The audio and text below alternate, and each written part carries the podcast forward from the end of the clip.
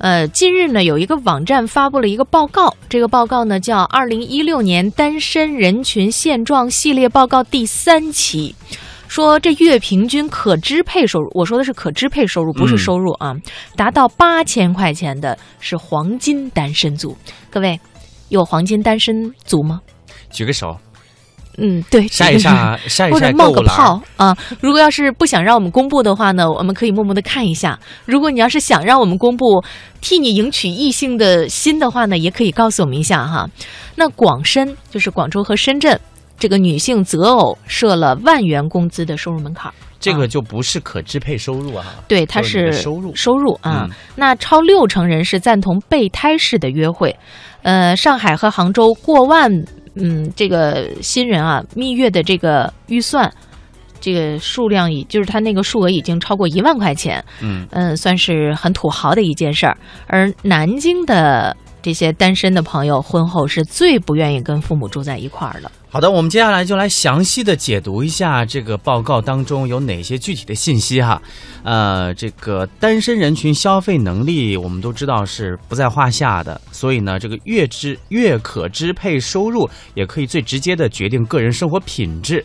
这个报告当中就显示，超过五成的单身男女月平均可支配收入达到了三千到五千元，近三成的单身男女月平均可支配收入达到了五千到八千元，月平均可支配收入达到八千元以上的占百分之十。什么意思呢？八千块钱是零花，嗯，对吧？这叫可支配收入啊。就是如果说你这八千块钱当中有三千块钱是要还房贷的，那不不属于这个人群。那你必须得再减掉三千块钱啊！啊，说上海单身占比最多，就这黄黄金单身族里边儿，其次呢是北京、深圳、杭州、广州。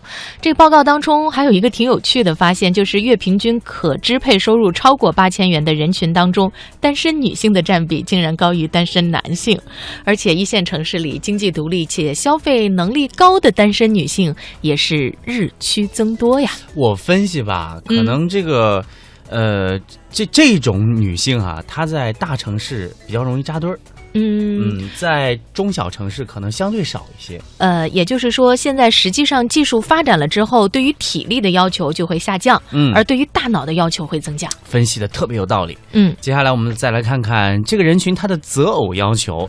通过相亲过程可以发现啊，单身男女择偶的时候呢，收入是重要考虑因素之一，但是他也没说是最重要的。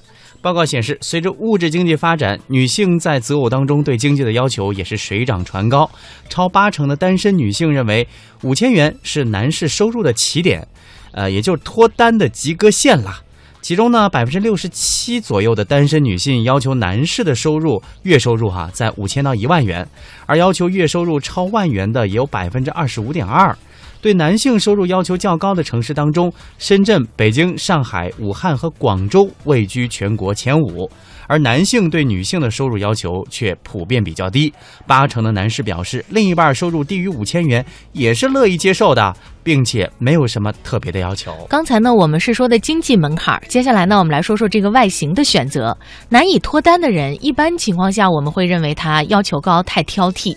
那到底是不是这么回事儿呢？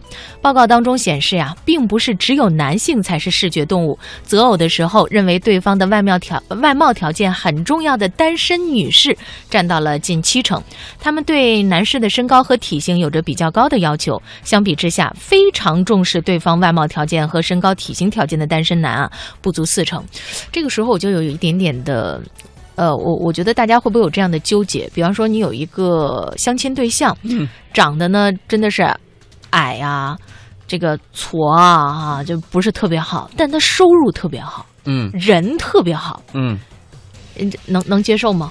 我觉得可能人在不同的年龄的时候、不同的心境下，能够接受不同类型的人。嗯，你有没有发现？就是当你需要经济条件的时候，你可能更看重经济条件；对，而你自己经济条件比较好的时候呢，可能更看重其他的条件。所以说不是一家人不进一家门呢。好吧，那受访的单身男女呢，还给出了他们最期望的身高区间啊，我们来看看。呃，据说身高幺七八、幺八零和幺七五的男性最受女性欢迎，而男性呢，则对身高幺六三、幺六八和幺六零的女性更为偏好。呃，我想问一下谢哲，你有多高？一七七，都不沾，都不挨着。呃，那么呃，其实呢，从年龄上看呢，有八成的单身男性偏向于找比自己年轻的伴侣，其中百分之六十五的男性啊，理想当中的另一半年龄小七岁以内。而女性当中呢，超过九成表示未来另一半必须要比自己年龄大，其中百分之八十五点七的女性理想中的对象，她的年龄差距是大七岁以内。嗯，这个从数据当中也可以看出哈，择偶年龄差在七岁以内是最佳范围，嗯，要是太大了的话，你说是吧？有代沟。对，真的可能会有代沟。人家说了，现在两年就有了。另外呢，在择偶过程当中，大多数的单身男女都认为，在正式确定关系之前，同时期和多人约会并无不妥。数据显示，百分之六十四以上的单身男女认为，在确定关系之前，可以同时期与两到三人进行约会，进行综合了解之后，最后再做出一个决定。呃，我认同这种观点，但是我同时也要表达一下我的感受。我觉得蛮累的，嗯，但是你就像去超市买东西一样，你总要挑到一个可心的嘛。那但是你不得多比有的时候你会较一下？选择困难哈，嗯就每个人身上都有优点，就尤其是那些优点特别突出的人哈，你会觉得你舍弃哪个都不好。其实每个人肯定既有优点又有缺点哈，你知道吗？选择多的时候，你会犯一个什么错误吗？嗯，你总是拿一个人的优点去比另外一个人的优点。其实世界上没有完美的人呀。对啊，所以就说，你看你最想要哪个？所以我的观点就是，一次谈一个朋友就 OK 了。看来你不赞成这种备胎式的约会啊。哦，蛮累的，尤其是我这种，就是脑子不太好使，呃，本来跟小丽去约会，然后把管人家叫成了小红，是吧？还真有可能。然后一下就愤而的是吧？你这个，哎，你知道吗？嗯我我曾经有一个哥们儿哈，犯过一个特别特别傻的事儿哈，就他同时找了两个女朋友，呃，当然了，就是不就是关系还没有确定啊、还没有嗯确定，然后呢，就经常发错微信，你知道那后果是很严重的。好吧，